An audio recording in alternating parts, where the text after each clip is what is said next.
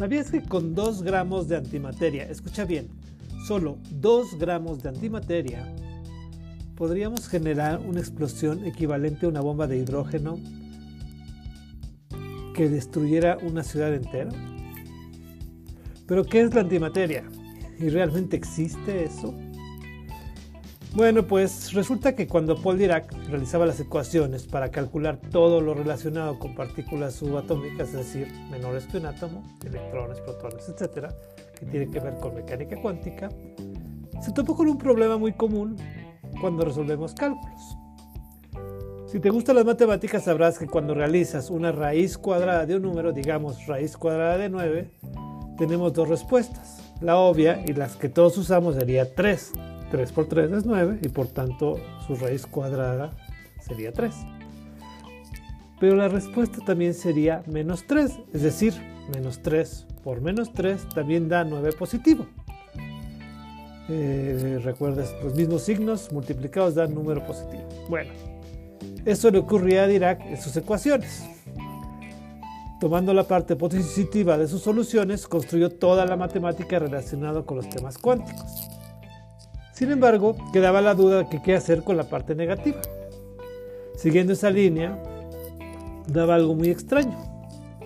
Eran las mismas partículas, pero con características contrarias a las de las partículas conocidas en la materia normal. Propuso llamarla antimateria. La antimateria es uno de los conceptos más interesantes de la ciencia. Aunque suene como algo de una película de ciencia ficción, la antimateria es algo real que los científicos están estudiando desde hace mucho tiempo. La antimateria es simplemente materia que tiene cargas eléctricas opuestas a la materia normal. Así de fácil y así de sencillo. Recordarás que un protón, hablando de materia, es una partícula que está en el núcleo de los átomos y que tiene carga positiva, signo de más como en una pila, mientras que el electrón tiene carga negativa, signo de menos. Bueno, pues la antimateria está hecha de protones con carga negativa y se llaman antiprotones, poco original, ¿no? Y los electrones de antimateria tienen carga positiva y se les llama positrones. Ese nombre sí estuvo más chido. Así que los antiátomos de antimateria están hechos de antiprotones y de positrones. Fue Carl Anderson, un científico alemán, quien confirmó la existencia de este raro habitante del universo la antimateria. Por lo mismo, él y Paul Dirac, quien la predijo, ganaron el premio Nobel en 1935. Durante los últimos años, los científicos encargados del gran acelerador de partículas que está en Francia y Suiza están produciendo y obteniendo pequeñas dosis de antimateria, usando esta tecnología de vanguardia. Sin embargo, no la pueden tener mucho tiempo debido a que ocurre algo que te comentaré a continuación. Los científicos también han descubierto que cuando la materia y la antimateria se encuentran, se destruyen mutuamente y esto se le conoce como aniquilación. Es como si se dieran un gran abrazo y desaparecieran eh, en una gran explosión de energía. Esta es una de las razones por la que la antimateria es tan interesante para los científicos. Si pudiéramos controlar y utilizar la antimateria de manera muy segura o más segura, podría proporcionarnos una gran cantidad de energía.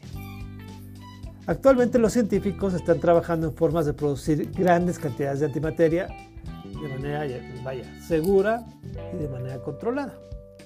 El gran problema es almacenarla ya que los almacenes que conocemos están hechos de materia y por tanto, ¡pum! Algunos de los científicos creen que la antimateria podría ser la clave para explicar algunos de los misterios del universo. Por ejemplo, algunos creen que la antimateria podría ser la razón por la que el universo es tan grande y tan vacío. ¿Tan vacío? Bueno, según esta teoría, al principio del universo la materia y la antimateria se aniquilaron mutuamente dejando solo una pequeña cantidad de materia normal, que es la que vemos. Nos parece mucho, pero con relación al tamaño del universo es muy poca. La antimateria también ha sido utilizada en la ciencia ficción para explicar cómo los viajes en el tiempo y la propulsión de las naves espaciales podrían ser posibles. Aunque esto es solo una especulación, la idea de la antimateria sigue siendo muy emocionante para los científicos y los amantes de los libros de ciencia ficción. En resumen, la antimateria es una de las partes más interesantes de la ciencia. Es real, hay poca y desafortunadamente se destruye luego luego al contacto con la materia. Sin embargo, es una de las grandes líneas de investigación y del posible desarrollo futuro de la humanidad. No olvides suscribirte y activar la campanita.